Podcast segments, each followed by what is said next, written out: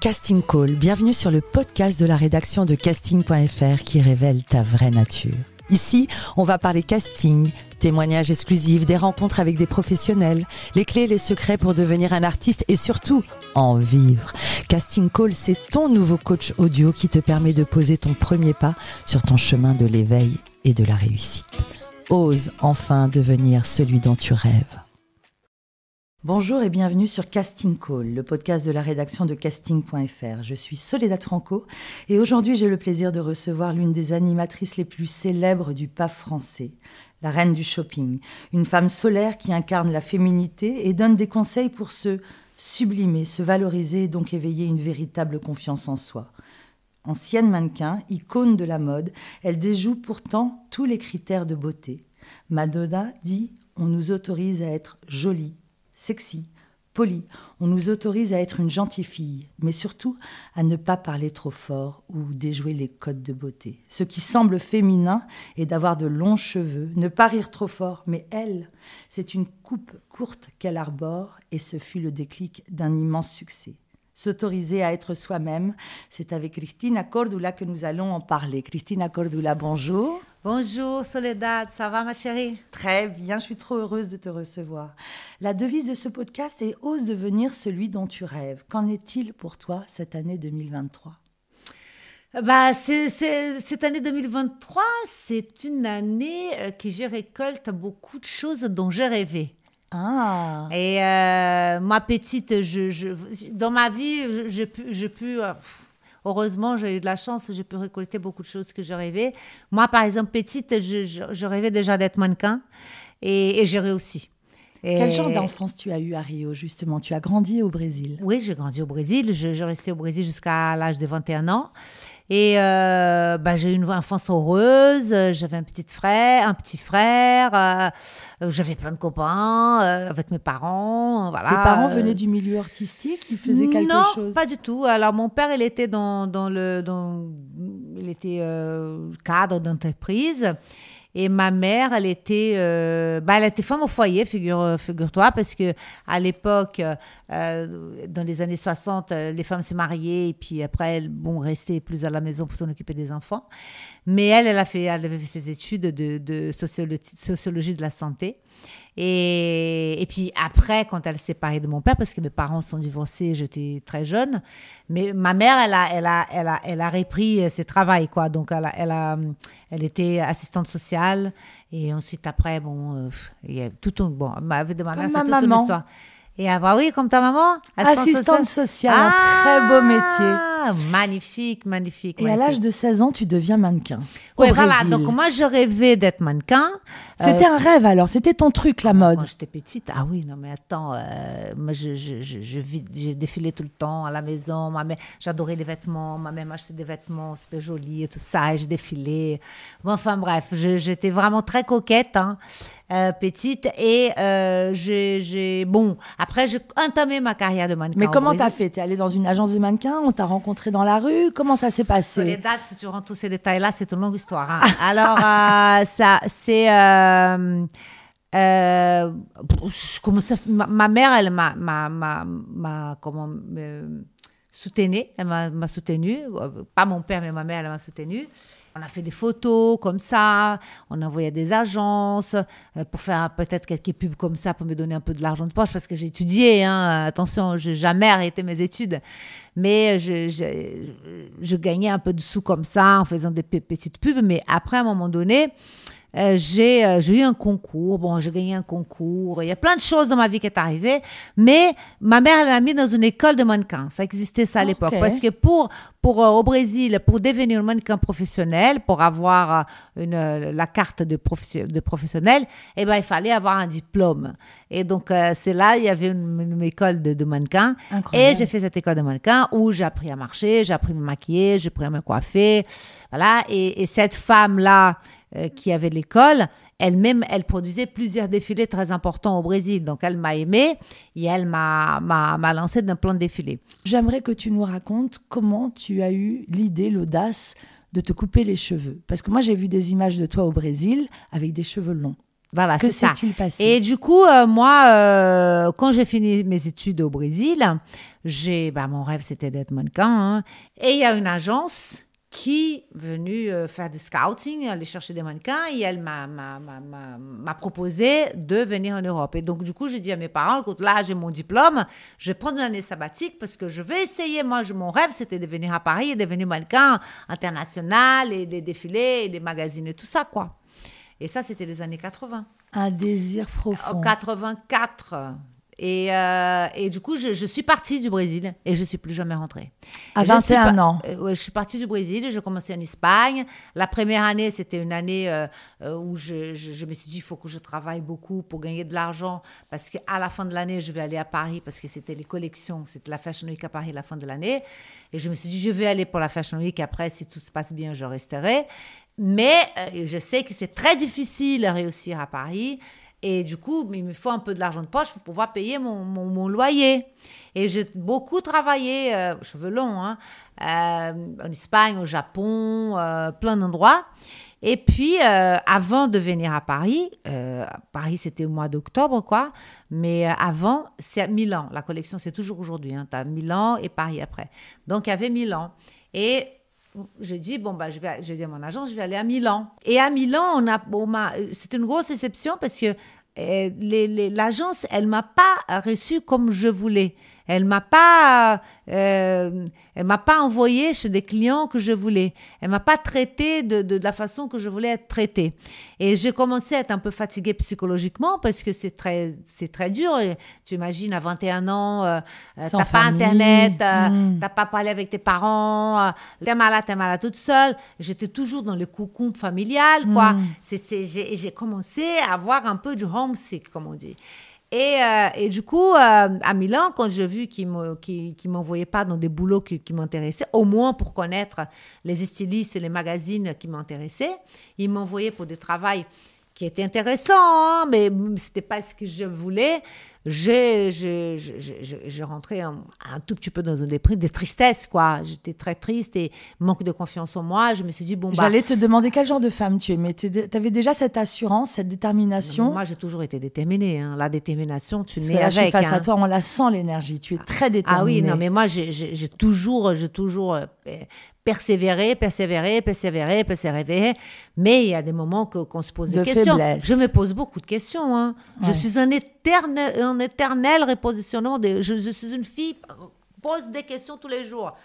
Ça, ça te fait avancer, mais en même temps, se poser beaucoup de questions, parfois, euh, c'est un peu lourd, C'est quoi. fatigant. Et là, donc, tu, tu rentrais dans un moment de déprime? Ouais, ouais, de tristesse, des primes et tout ça, mais bon, euh, et je me suis dit, bon, bah, c'est pas vraiment ça, euh, mon rêve ne peut pas être réalisé, il me traite pas comme, comme je veux et tout ça, il m'envoie pas, genre, voir Armani, voir, euh, tu vois, les, les Les magazines sympas, tu vois.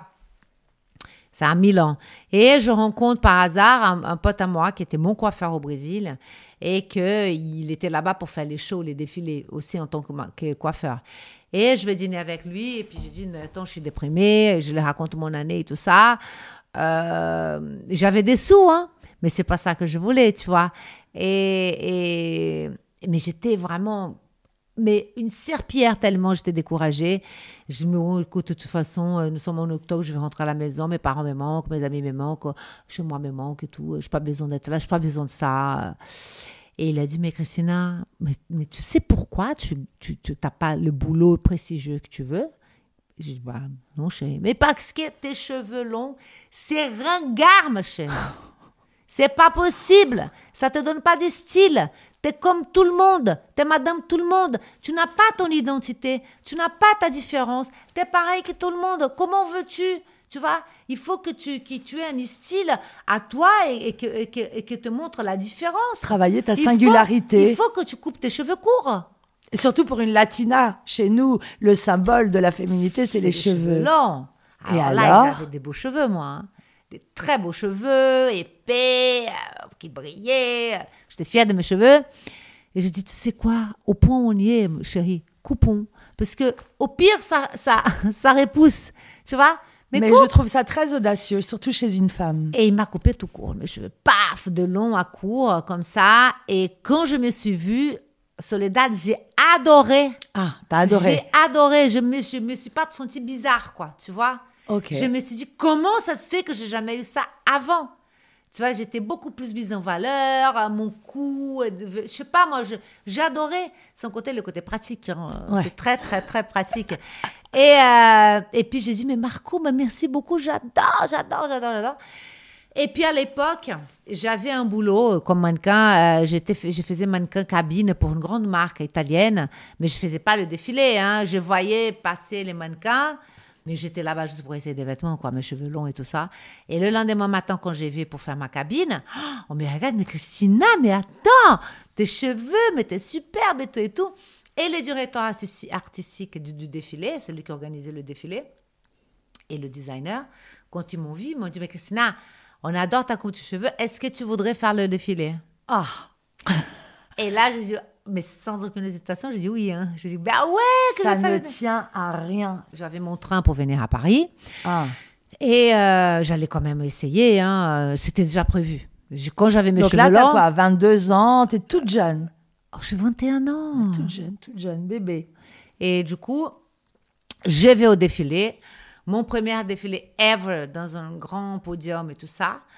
Donc, j'étais toute timide dans les défilés et tout ça. Et je rencontre une, femme, une brésilienne, dont c'était ma, ma, ma, ma- mon inspiration, mon, mon idole. Et moi, je me suis dit, le jour que je vais être mannequin, je, je vais être comme elle. Parce qu'elle était mannequin? s'appelait- Ouais, elle s'appelait Betty Lago Ok. très connue euh, à l'époque. Elle était égérie de Thierry Mugler. euh, elle était la couverture de ses livres. Égérie de Azina Laya, Saint-Laurent. Ok. euh, elle a fait le Vogue, la couve du Vogue, couve du Marie-Claire. Très connue. Dans les milieux du mannequinat, les gens Et c'était très une bien. femme qui t'inspirait?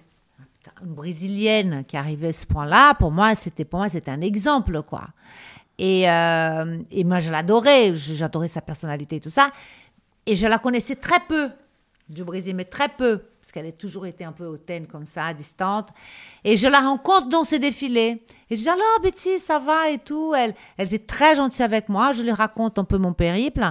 Et elle m'a dit, bon, bah, tu vas demain à Paris. Tu sais que j'allais arriver à 6 heures du matin. J'allais prendre le train, qui c'était même pas couchette, quoi. Le train de Milan à Paris, euh, assise, euh, tu vois, avec ma valise, euh, tu vois, moi et ma valise. Et elle a dit, bah, tu viens chez moi. Tu, j'étais très copine de son, de son mec, de son mec de l'époque. Euh, bah, il t'ouvre la porte, Ricardo et tout ça. Tu prends une douche, tu laisses ta valise et tu vas voir les défilés, les, les- les agences. agences. Et quand tu vas trouver une agence, tu vas trouver une, eux, ils te mettent dans des appartements de mannequins. Et là, tu prends la valise. Je dis, OK, d'accord, merci beaucoup. Au lieu d'arriver avec ta valise dans les agences, quoi. C'est pas possible parce que j'allais faire ça. hein. Ouais. J'allais taper, j'allais dans les agences avec ma valise. hein. Pour- pourquoi C'est ça, la détermination. Et quand on veut, euh, rien n'est compliqué. Et je suis allée donc dans la première agence dans laquelle elle m'a dit d'aller, que c'était son agence, et ils m'ont pris tout de suite. Et cette agente-là, elle m'a envoyé tout de suite, c'est comme c'était l'époque des défilés, elle m'a donné une liste énorme de castings à faire. Et c'est la première fois que je me suis sentie euh, bien traitée, quoi. Tu vois, elle, elle m'a, elle- les gens, ils m'ont, m'ont, m'ont, m'ont donné, tu, tu vois, le Saint Laurent à voir, Dior à voir, Chanel à voir, Incroyable. les Japonais, yo, Dieu, la moto, tout le monde, Kenzo et tout, tout j'avais une énorme. Alors qu'ils ils me donnaient même pas la liste. Ouais. Donc je me suis traitée ici comme on m'a traité comme un être humain. J'ai aussi le droit d'avoir si ça marche ça marche ça marche pas ça va. Donc j'étais plus considérée. On t'a Et c'est pour ça chance. que j'adore la France parce que la France m'a toujours ouvert le bras. Elle m'a donné de la chance. Après c'est à moi de chercher. Tu vois, euh, ces clients-là, ça dépend de moi. Mais j'ai eu quand même, tu vois, on m'a, on m'a donné accès à ces gens-là. Et pendant toutes ces années, tu as été mannequin. Et quel genre de vie tu avais? Tu avais une vie. euh, quel genre d'hygiène de vie tu avais quand tu étais mannequin? Bah, Rigoureuse ou Bah, j'ai toujours été rigoureuse. travailleuse? J'ai toujours, euh, pff, toujours, toujours très. Parce qu'on a, très, on a une Non, image mais des moi, mannequins des la années fête. 90, Non, mais moi, la je- fête. Mais non, je faisais la fête quand même. euh, Parce que quand on a 20 ans, ma chérie, tu peux faire nuit blanche le lendemain, tout va On bien. est hein. belle. On est belle, hein, c'est pas ça.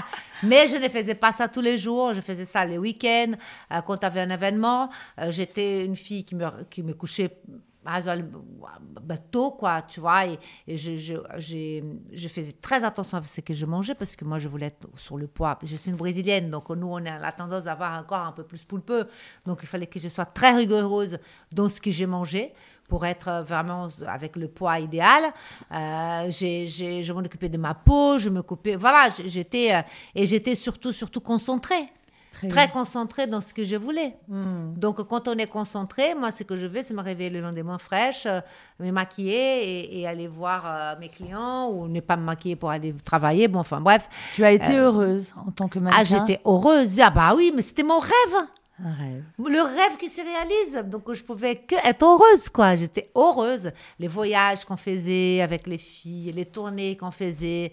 Non, c'était extra. J'ai j'ai des souvenirs incroyables, quoi. Vraiment, euh, avec toutes ces filles-là. euh, bon, je, je, je, travaille avec beaucoup de mannequins très connus. Bah, je, fais, j'ai réussi à avoir vraiment euh, le travail que je voulais. Je, fais, euh, je fais des photos pour le Elle, pour le Marie-Claire, pour le Vogue. Je défilais pour le, pour le Saint-Laurent, pour le Chanel. Pour, je fais la pub pour les parfums de Saint-Laurent euh, Paris, la pub mondiale. Tu vois, je, je, je, je, réussis ce que je voulais, être un mannequin reconnu. Euh, tu vois, top mannequin. modèle, tu vois, c'est ce que j'ai réussi. Et après, quand ma carrière est finie, à la fin des années 80, euh, c'est pas que vraiment elle est finie, elle, quand je commence à avoir moins de boulot, et ben, c'est quand j'ai connu le, le- le père de mon fils. Ok. Et c'était une jolie transition, parce que là, je tombe enceinte. Et tu deviens maman. Et je deviens maman. Quand on est mannequin, on est très seul. Et notre ma, ma famille, On elle voyage beaucoup aussi. Ouais, et puis ma famille, elle était au Brésil. Ouais. Et le Brésil était loin. Euh, et à l'époque, un billet pour aller au Brésil, c'était très cher. Et, et du coup, donc, euh, j'ai pu euh, me créer ma famille, tu vois. Et cette suis- maternité, comment tu l'as vécue? Parce que les mannequins, on est toujours très obsédés par le corps et justement devenir maman, euh, la grossesse. Alors, moi, je n'étais pas du tout euh, une personne qui voulait être maman à tout prix. hein. Ça ne me Uh-huh. passait pas par la tête. Je me suis dit, oui, je vais être maman. Ok. Mais il y a des filles qui veulent absolument être maman. Ouais. Toi, tu n'avais pas ce, cette fibre. Je- c'est- non, j'avais une fibre, j'adore les enfants et tout ça, je voulais être maman. Mais, mais ça ne m'a- me passait pas par la tête à ce moment-là. Ok. Je connais des filles que tout ce qu'elles veulent dans la vie, C'est se marier, maman. avoir des enfants. Ok. Tu vois, moi, je n'avais pas ça. Moi, le travail, ça, ça passait avant tout. Ouais. Tu vois, et ma carrière de mannequin, ça passait avant tout. Et la liberté aussi, Et- je te sens très libre. Ouais, je, ouais, mais je suis libre avec mon enfant aussi, mais le côté maternel, de d'avoir une famille et tout ça, je n'y pensais pas. à- au moment que je tombais enceinte, je n'étais pas encore là. Mais comme j'étais avec le père de mon fils depuis trois ans, euh, à un moment donné, je me suis dit, à un moment donné, on va avoir un enfant. Pourquoi pas? Et ça allait bien entre nous et tout ça. Mais moi, je tombais enceinte par hasard. C'était pas prévu, tu vois. Et puisque je tombais enceinte, que ça faisait trois ans que j'étais avec lui, bon, alors on garde, mais c'était pas un- quelque chose de prévu. De prévu. Et qu'est-ce que ça a changé chez toi en tant que femme, justement? Je me suis occupée de ma famille. Je, je fais, j'ai une parenthèse, un moment, un moment de parenthèse de, je sais pas, peut-être 8 ans, euh, tu vois, 8 ans. parce Et que- tu rêvais à quoi non, à ce moment-là non, la parenthèse, la parenthèse de boulot, de travail, je me suis occupée de mon fils. euh, Est-ce que tu avais un la rêve à ce moment-là? Est-ce que tu, tu, tu sentais venir cette célébrité? j'étais, non, pas du tout. Moi, j'étais là pour l'instant, j'étais concentrée à ma famille. Je ne pouvais pas imaginer que j'allais avoir une seconde vie à la télé. Je passais même, je n'avais même pas imaginé d'être consultante en image, tu vois. Je venais d'être mannequin. Il fallait à un moment donné de, de, il faut digérer, il faut prendre ton temps. J'avais un enfant. Donc, ma préoccupation, c'était mon fils, c'était tout nouveau. Je pensais pas à autre chose que ça. Après, comme j'ai toujours travaillé, au bout d'un an, je me suis occupée de mon fils pendant un an, tu as envie de travailler, tu vois. Et moi, je me suis dit, je veux travailler dans la mode, mais le, le problème, c'est que je ne sais pas à quoi dans la mode. Et de toute façon, je ne connais rien du business. Uh-huh.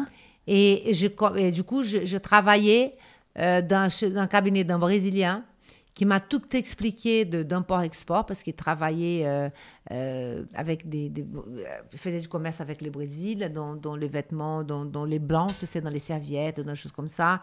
Et j'ai créé des collections avec lui. Il exportait du luxe. Bon, enfin, bref. J'ai bossé un an et il m'a vraiment expliqué beaucoup de choses du métier.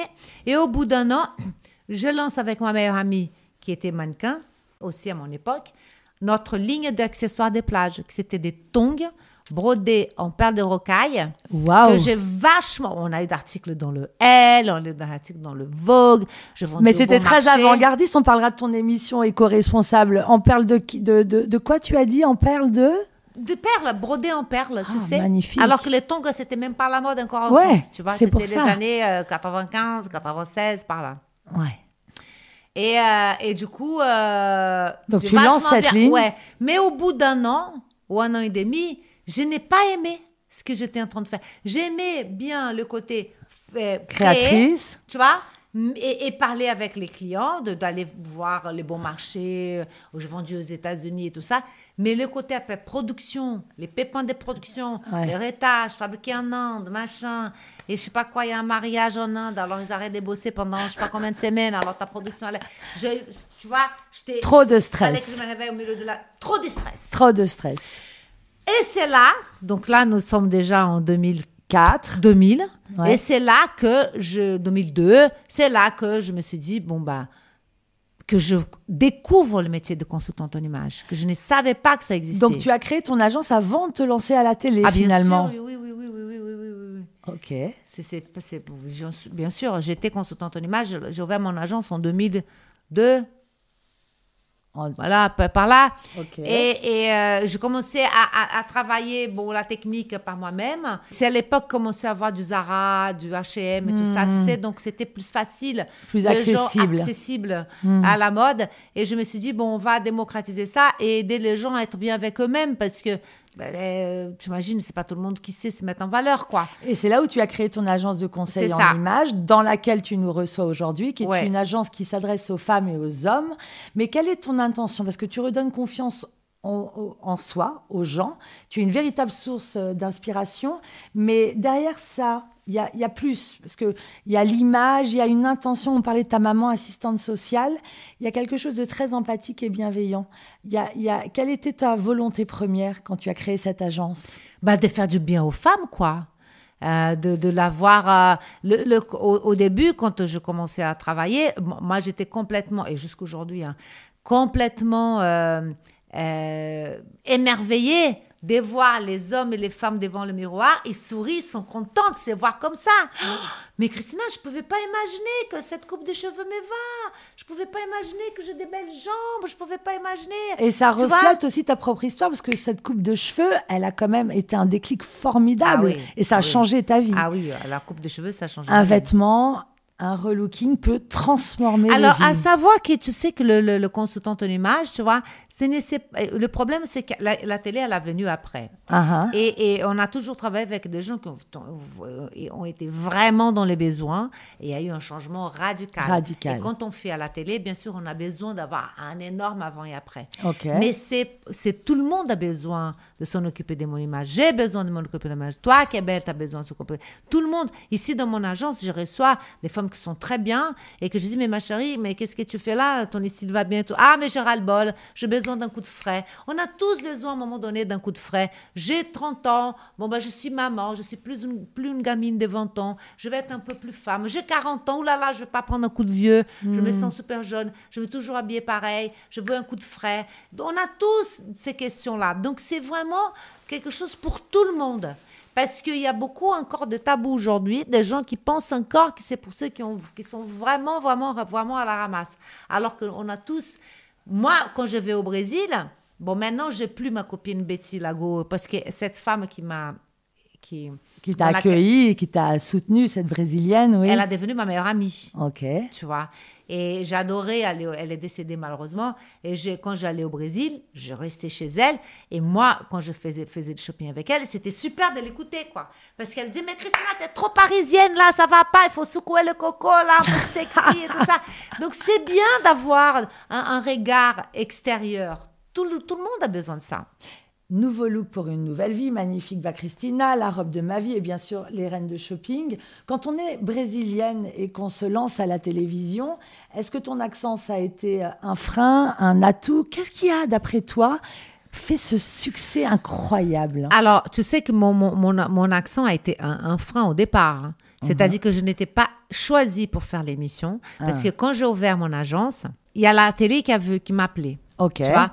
Et on va faire une émission et tout, genre une espèce de casting. Donc c'est la télé qui est venue à toi. Ouais, ils ont vu mon site internet Ok. et ils ont dit on va faire une émission de, de relooking. Et ils m'ont filmé, machin et tout ça. Et moi, j'étais très à l'aise parce que moi, j'étais mannequin. Donc, euh, je- moi, dès que je vois une caméra, je suis très bien à l'aise. Et je montre mon travail et tout ça.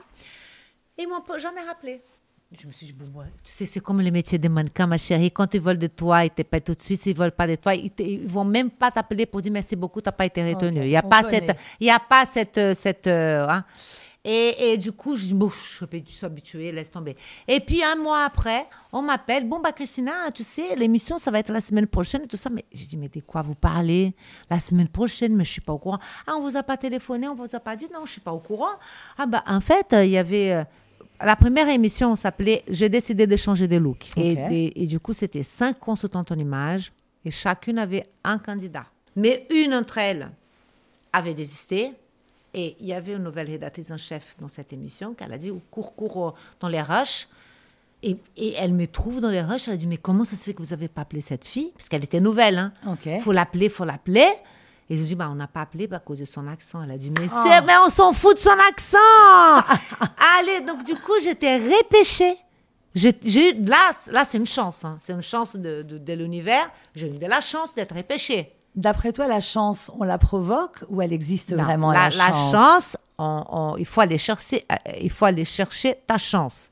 Mais il y a quand même des petits coups de l'univers parce que j'ai été repêchée par cette femme. Je ne connaissais pas cette femme. Uh-huh. Donc, euh, elle- je ne connais ni d'Ève ni là-dedans. Elle était allée dans les rushs et elle a vu que mon travail était bien. Ton Ma travail est bien parce qu'on apprend beaucoup de choses sur la morphologie, marquer sa taille quand on est un 8, le V, le H. Ouais, voilà, c'est ça. Tu es solaire, authentique, naturel et tu as lancé des buzz incroyables comme le magnifique, ma chérie. D'où ça te vient d'ailleurs? C'est vraiment réel et spontané ou c'est réfléchi? Mais non C'est réfléchi. C'est spontané parce que tu sais, magnifique. En Magnifique. français. Alors le i, je me suis dit Ike. Donc magnifique, tu vois. C'est d'ailleurs le nom de ta marque de cosmétiques. Voilà. Alors parle-nous de ta marque. Alors là, tu vois, tu m'as demandé au début de, de cette interview comment c'était. euh, Mon rêve, quel était Ben, En 2023, ben, je suis en train de, de- de récolter tout mon travail. Hmm. Parce que bon, mon travail de vouloir être mannequin, j'ai réussi, tu vois. Euh, parce que je, je me suis investie, euh, j'étais très concentrée, j'ai réussi à être mannequin. Mais bon, après, tu vois, le, le- le- je construis pendant 20 ans à la télé euh, tout, un, tout un, un métier incroyable et j'ai tellement, tellement euh, côtoyé, côtoyé des, des- de, de- de maquilleurs, tu vois. Parce que quand on est mannequin, on sait se maquiller, on apprend à se maquiller. Et tu adores le maquillage, les maquillages. mais oui. Voilà. Avec le métier de consultant en image, j'ai tellement vu, j'ai lancé huit livres. Tous les livres donnent des conseils maquillage. Donc, toutes mes émissions, depuis, ça fait 20 ans de télé.